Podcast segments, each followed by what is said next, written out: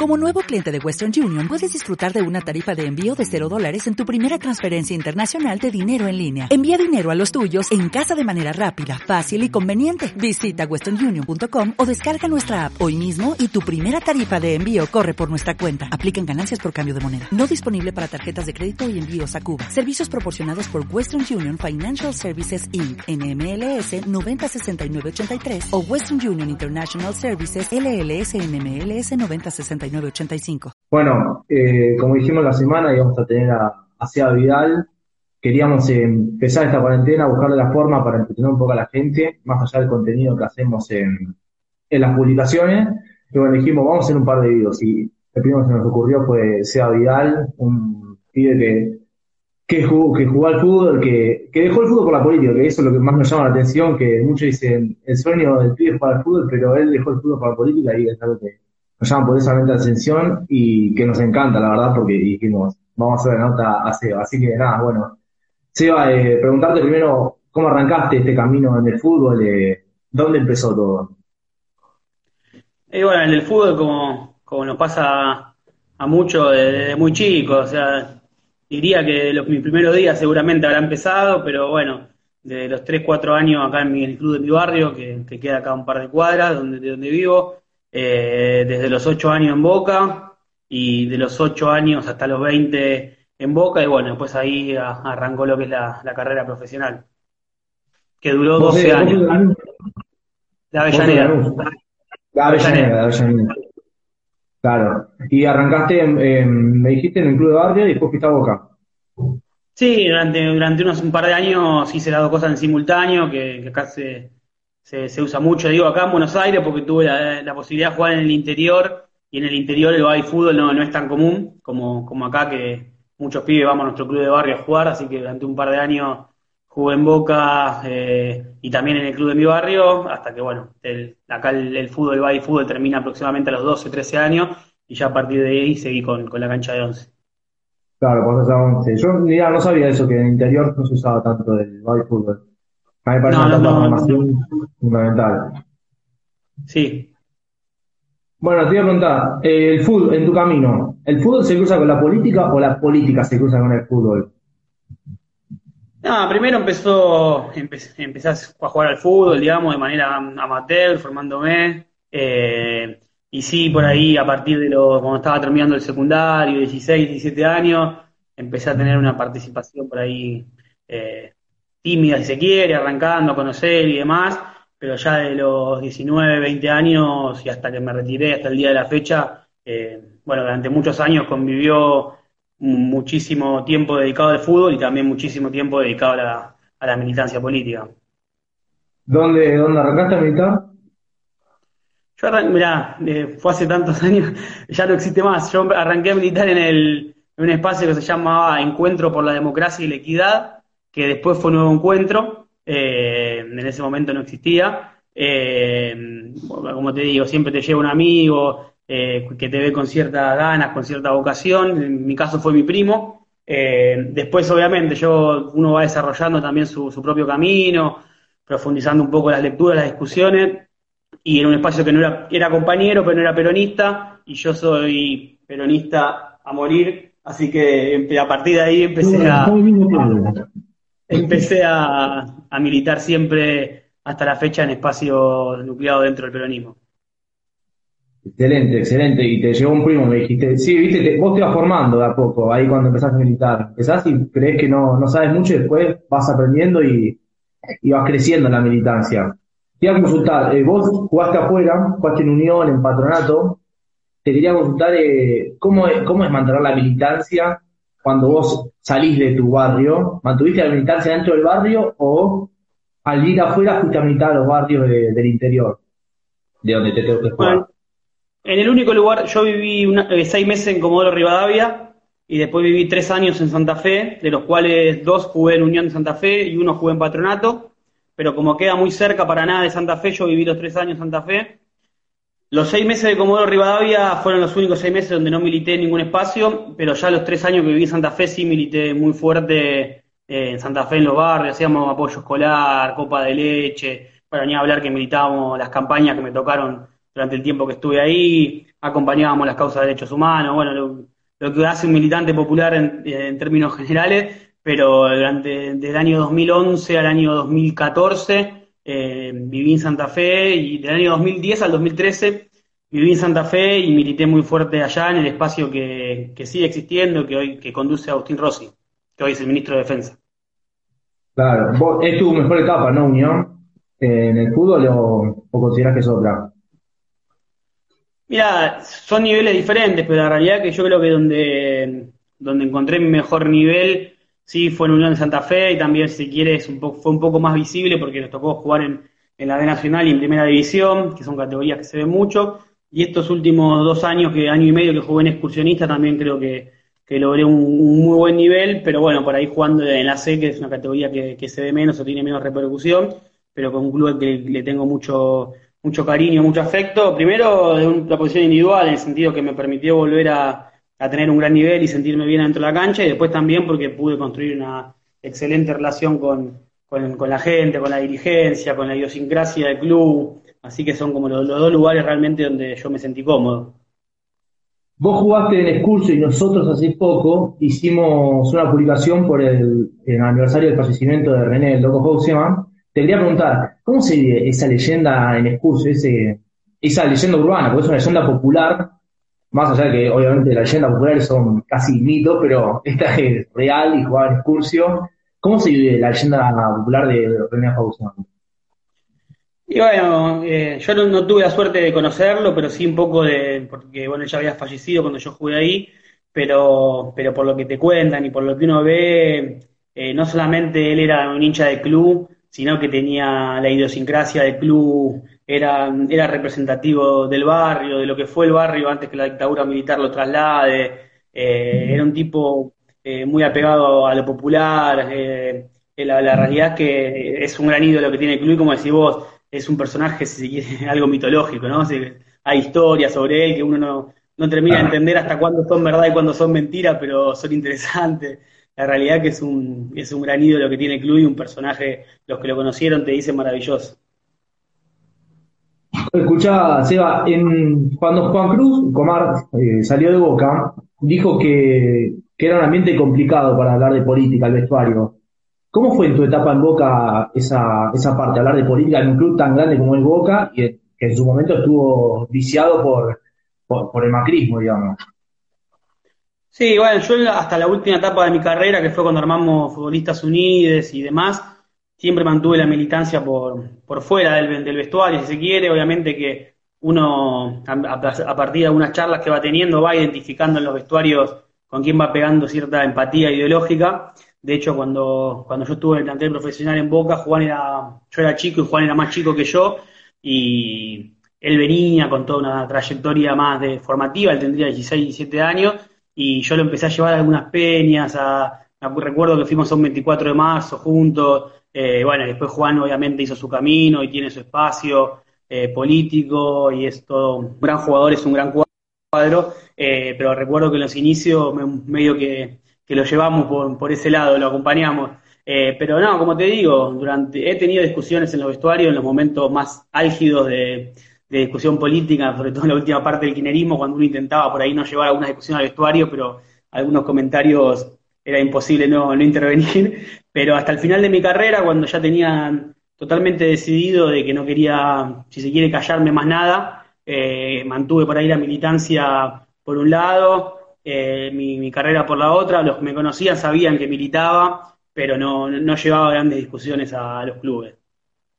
Lo encuadraste a Juan Cruz, digamos. Lo acompañaba un poco, está el negro, el negro Iribarren, lo veo compañero. Eh, jugué con él en el de Buenos Aires. Un abrazo, te mata el negro. te iba a consultar, porque estamos hablando de esto de que del fútbol y la política. Y, el fútbol es un deporte en que los jugadores generalmente se cree que están aislados, viven en una burbuja. ¿Y por qué crees que pasa esto? Que los jugadores no, no opinan o no tienen una, una opinión formada expresivamente para la afuera, digamos, para afuera del vestuario. Bueno, ya hace mucho tiempo, digamos, cuando nosotros arrancamos con, con Futbolistas Unides, un poco adheríamos a esta postura casi, si se quiere, como reclamando o exigiendo que el futbolista tenía que, que, expresarse, que tenía cierta responsabilidad social en ese sentido. Con el tiempo y algunas discusiones que fuimos teniendo con algunos compañeros, y un poco también uno cuando va acomodando las cosas, creo, vos decís, el futbolista vive en una burbuja y yo creo que es como una visión cegada en ese sentido. Creo que la mayoría de la sociedad no participa en política. Eh, entonces, como caerle al fútbol, que el futbolista no participa en política, me parece que es como demasiado. me parece que, es algo sesgado porque si vos agarrás tu manzana, tus tres manzanas de tu, de tu barrio, o vas a tu club, o vas a, tu facultad, vas a ver que la gran mayoría no participa. Entonces, ¿por qué esperar que el futbolista, sobre todo el de elite, que tiene una posición, se quiere, de privilegio desde, lo económico y desde el punto de vista del capital simbólico que tiene, ¿por qué exigirle y creer que debería participar masivamente? Bueno, nosotros lo venimos planteando, lo, pedimos, nos parecería bien que suceda, pero digo, sería demasiado como decir, eh, ¿por, qué no participan? Me parece que hay como una cuestión que tiene que ver con el neoliberalismo, que es que las personas no participen de política y sobre todo las que tienen un lugar de privilegio donde mayoritariamente no necesitan que las cosas cambien porque ya están en un lugar eh, donde están, donde se sienten cómodos, ¿por qué van a querer que las cosas cambien? Bueno, podemos decir que es una visión individualista esa, pero es un poco la que, la, la hegemónica dentro de la sociedad en general. No, obvio que es una, visión hegemónica y justo acá André me, sacó la pregunta que te iba a hacer. Me pregunta André Leonardi si alguna vez algún dirigente te negó expresarte políticamente o vos crees que también es por medio a... Capaz que hay gente, hay chicos que tienen una opinión formada y tienen miedo a una represalia dentro del club. ¿Vos que lo ves así? ¿Conoces alguna situación que fue así?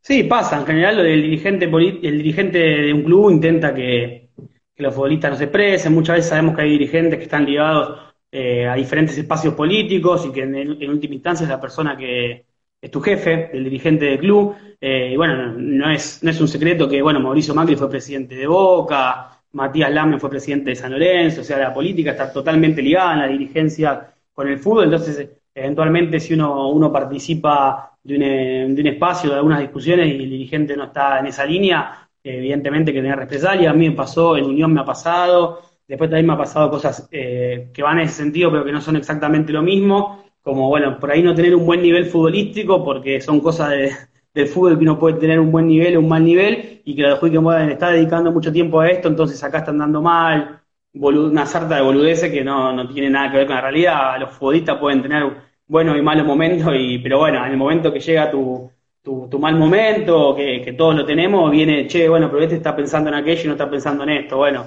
y eh, lo peor de eso es que a veces uno se lo cree y es una boludez más grande que una casa. Como uno cae en, el verso del hincha, digamos. Sí, sí, porque a veces digo, hay futbolistas que pasan la, tarde por ahí jugando a la PlayStation o mirando la televisión y eso pareciera que está bien y si uno va a la tarde a hacer una clase de apoyo escolar o a participar políticamente pareciera que está mal, eh, por lo menos ante los ojos de la mayoría. Bueno, eso me parece que es algo que tenemos que, destruir, desarmar.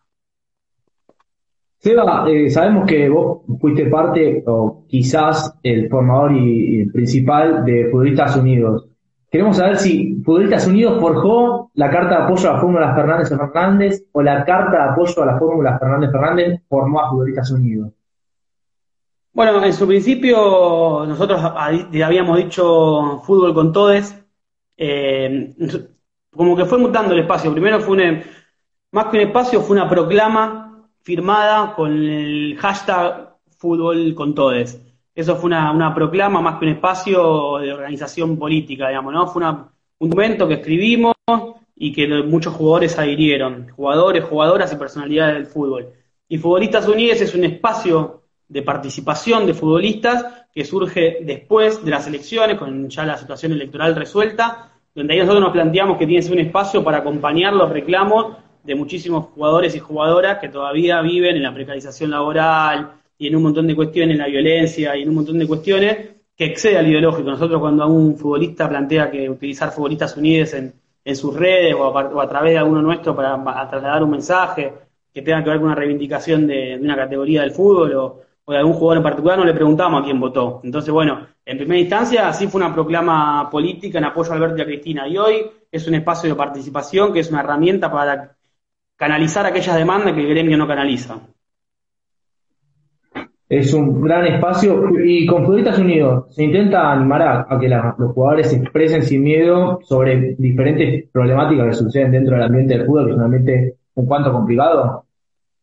Sí, totalmente. Es una forma de, que el futbolista que quiere expresar una, situación, como no estar cobrando su sueldo, como estar siendo presionado por un dirigente o por la una barra brava, eh, cualquier cosa que un futbolista se pueda sentir con miedo por una represalia de poder hacerlo de manera individual, sepa que hay un espacio que lo va, que lo va a acompañar, que yo digo y lo dije y, lo, y no por ponernos en un nivel de superior ni nada, pero está formado por un montón de hombres y mujeres muy valientes que en primera instancia dijeron, bueno, nosotros nos plantamos aunque tengamos represalias, el espacio tiene cierta consolidación y, tiene, y sirve de herramienta para muchos otros que hoy plantean, bueno, a mí yo no estoy cobrando, a mí el club me está apretando, eh, un montón de, situaciones que pasan en que pasan en los clubes y que hoy el espacio sirve como una herramienta para, para canalizar y por lo menos para darle visibilidad a eso.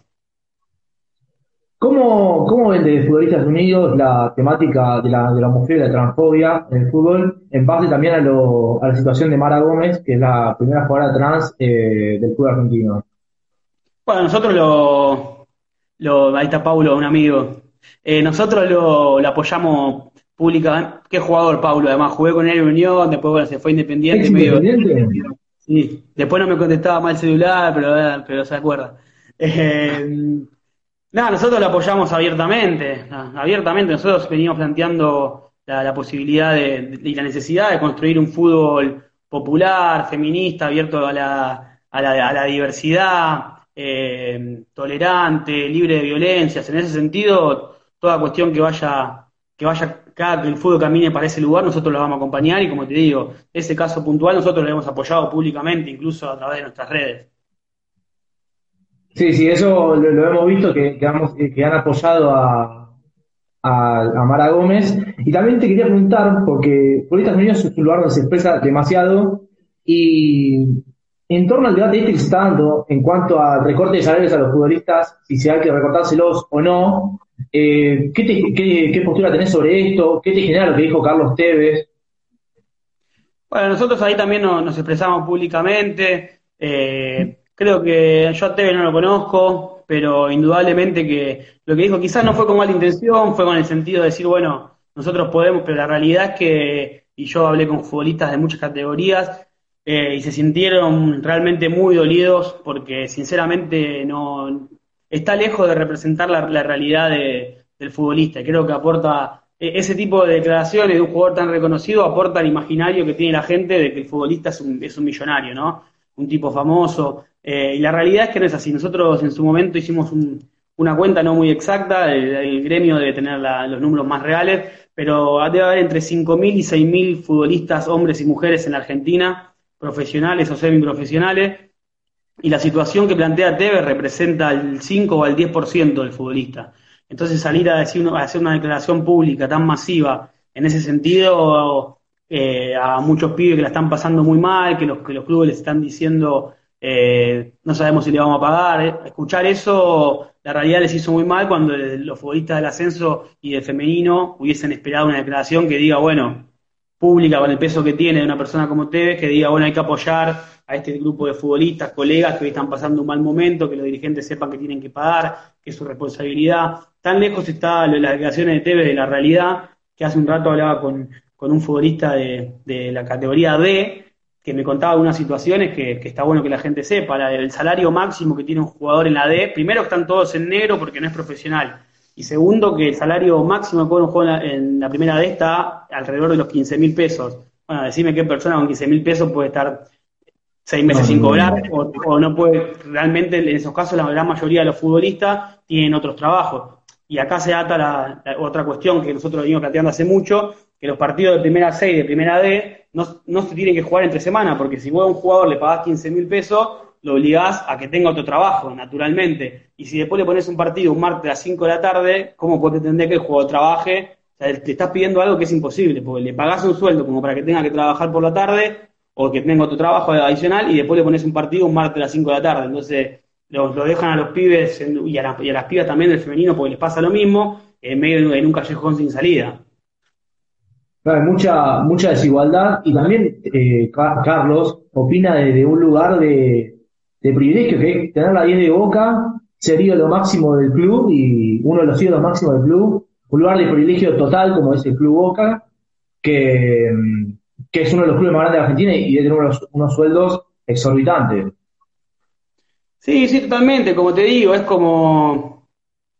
Eh, es, él está hablando de una pequeña elite del fútbol, como te digo, no representa ni al 5 como máximo al 10% de la... Incluso hay jugadores de primera división que salieron a responder y a decir que la de ellos tampoco es esa situación, no hay que irse a la primera D. Vos pensás que en el federal tenés miles de, miles de jugadores que están en, en, la misma situación, ya los pibes se están organizando, sé que hay una, un grupo, un espacio donde están todos los capitanes, en la D están avanzando en el mismo sentido y muchos me, contactan, me preguntan y, la realidad que mi recomendación es organizarse y salir a, a, reclamar, porque muchas veces está el miedo de, uy, si reclamo va a ser peor, y yo siempre digo, quédense tranquilos que siempre peor es quedarse callado. Eh, a partir de, del ruido que hicieron los pibes de la D con la, con la carta que sacaron unos compañeros de, Paraguayo, tengo la información de que los clubes de la D cambiaron su discurso de no sé si le vamos a pagar a quédense tranquilos, que estamos haciendo esfuerzo y van a cobrar. Entonces, bueno, esas acciones tienen, tienen impacto positivo. Claro, siempre sirve expresarse. Y el objetivo de Futbolistas Unidos es, es acompañarlos y contener el, el, núcleo duro de, los clubes de la D, de la C, que no, no llegan a fin de mes y que son parte de la desigualdad del fútbol argentino. Expresar, insultarle su voz. Nosotros tenemos varias, varias demandas que yo la, ahora te las voy a, repetir, que es la que planteamos en todos lados, porque son las que queremos que queden bien claras pero recién también te cuento, me, entero que un, futbolista de la D, imagínate un futbolista de la D, amateur, se lesiona, se rompe la rodilla, ¿quién le paga esa operación? El gremio no, porque no está gremiado, el club en general, arreglate, el futbolista gana entre 10 y 12 mil pesos, y hay pibes que hace cuatro meses que están esperando para hacerse una operación de menisco, por ejemplo. Y son situaciones que, el gremio no puede hacer la vista gorda, porque son futbolistas. Eh, y después dentro de la... Estas son situaciones puntuales que hay cientos en todo el país, eh, y que se tiene que empezar a ver y que el gremio tiene que estar en esos casos.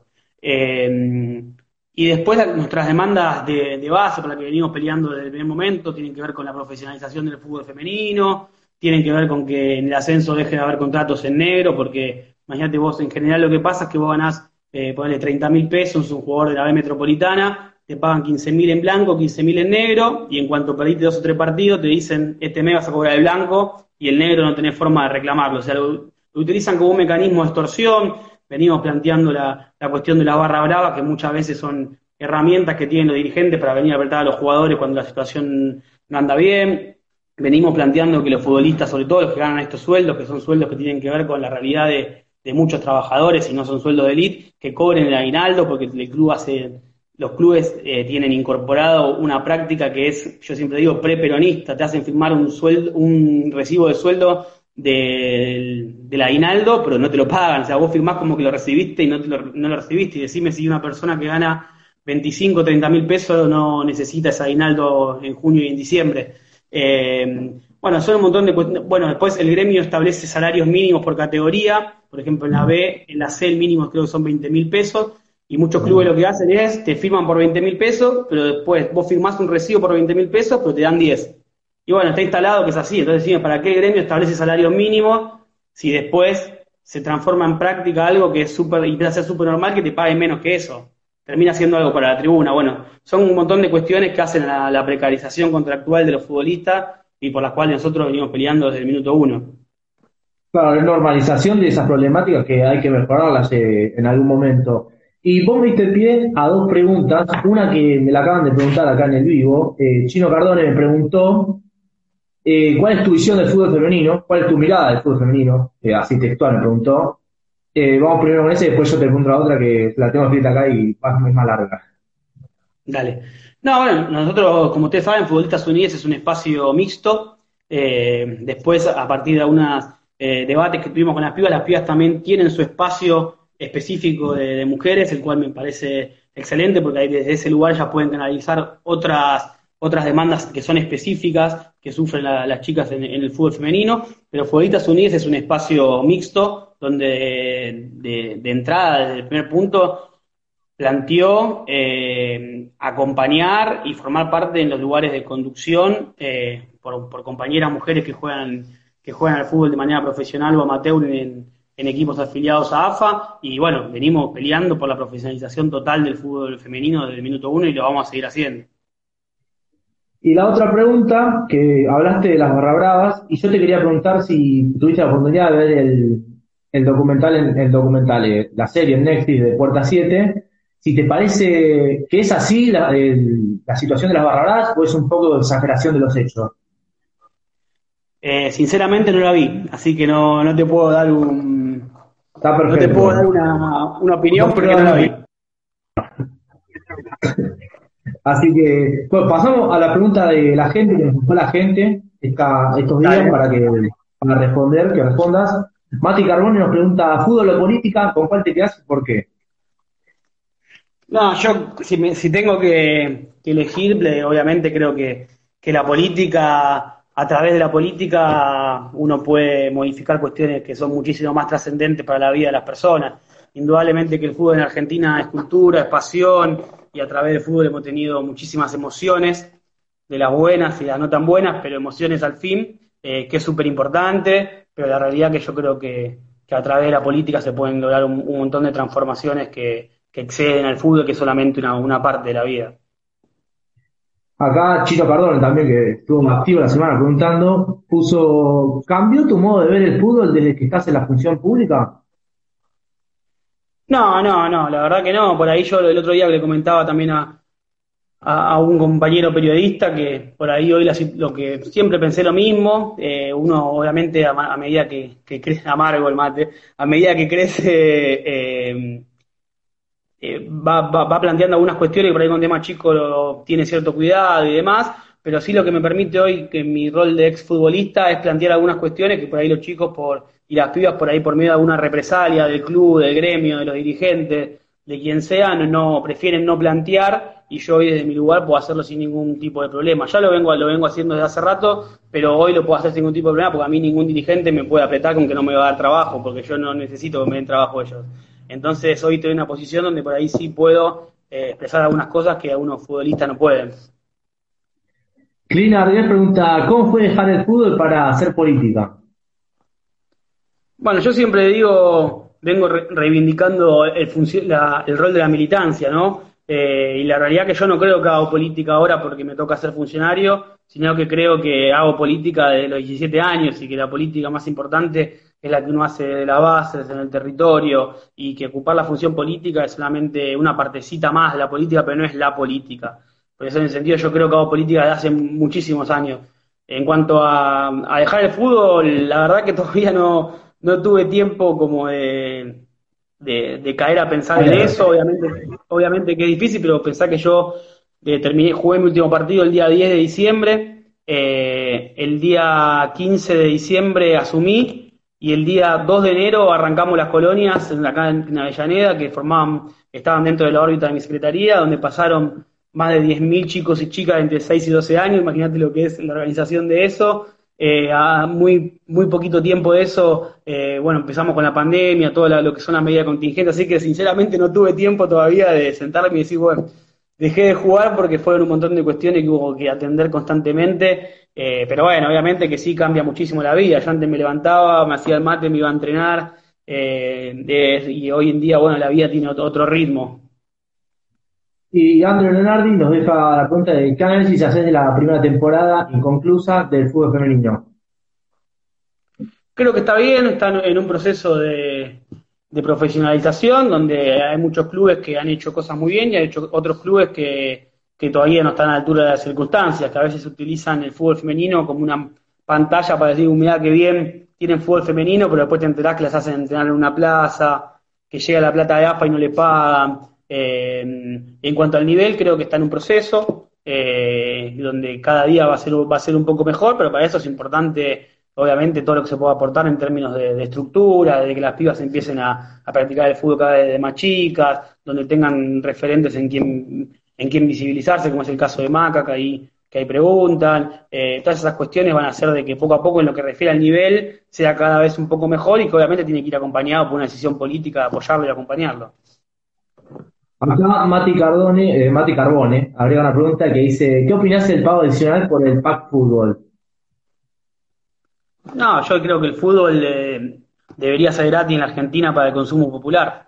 Eh, no, no, creo que no. Es mentira que hay, que hay solamente un pack fútbol, porque la realidad no es esa. La realidad es que vos tenés primero poder pagar el cable para después poder pagar el, pack. Es mentira que solamente pagar un, un adicional vos tenés que pagar los mil o mil quinientos pesos que vale el fútbol y sobre eso, que vale el cable, y sobre eso poder pagar el pack. Eh, yo digo, siempre te dicen, no, bueno, con el fútbol construías no sé cuántas escuelas, o no sé cuántas, y la realidad me parece que la cuenta no es esa. Yo creo que el fútbol para las clases populares eh, es, una, es algo central que hace incluso a, la cultura de los barrios y yo fui un gran eh, militante de lo que fue el fútbol para todos y me gustaría que en algún momento, cuando obviamente en este contexto estamos eh, afrontando otras situaciones, pero creo que es algo que, fue muy importante y que en términos simbólicos es muy importante. Ojalá que sea así, roguemos que cuando todo mejore podamos tener el fútbol de vuelta en la televisión abierta. Y para cerrar, eh, te dejo una pregunta mía, bueno, son, casi todas mías. Eh, ¿Cómo está la función pública? ¿Cómo está en estos cinco meses, ¿no? De gestión pública. Eh, sí, un poquito, menos, cuatro meses y medio. Y bueno, hoy la realidad es que está, está todo puesto en función de la, contingencia sanitaria. acá en Avellaneda, bueno, como pasa en el resto de, las áreas del Estado, los recursos fundamentales están puestos en salud y en, y en seguridad. Nosotros desde mi área, que es la Secretaría de Deporte, nosotros acá en Avellaneda tenemos 14 polideportivos y hoy hay 5 de ellos que están funcionando como comedores por cuestiones asociadas que no tienen estrictamente que ver con el virus, pero sí a situaciones eh, asociadas con él, que tiene que ver con que muchas personas que viven el día a día de changa, eh, de comercios, etcétera, hoy están pasando una situación eh, muy compleja desde, desde, lo económico, entonces estamos asistiendo un montón de personas desde lo alimentario y muchos de esos comedores funcionan en polideportivos que son eh, que están bajo la órbita de la Secretaría de Deportes. Eh, y hoy yo estoy a cargo de un programa de voluntarios de Avellaneda que estamos haciendo un seguimiento de la situación de los adultos mayores que son si se quiere los, más afectados por,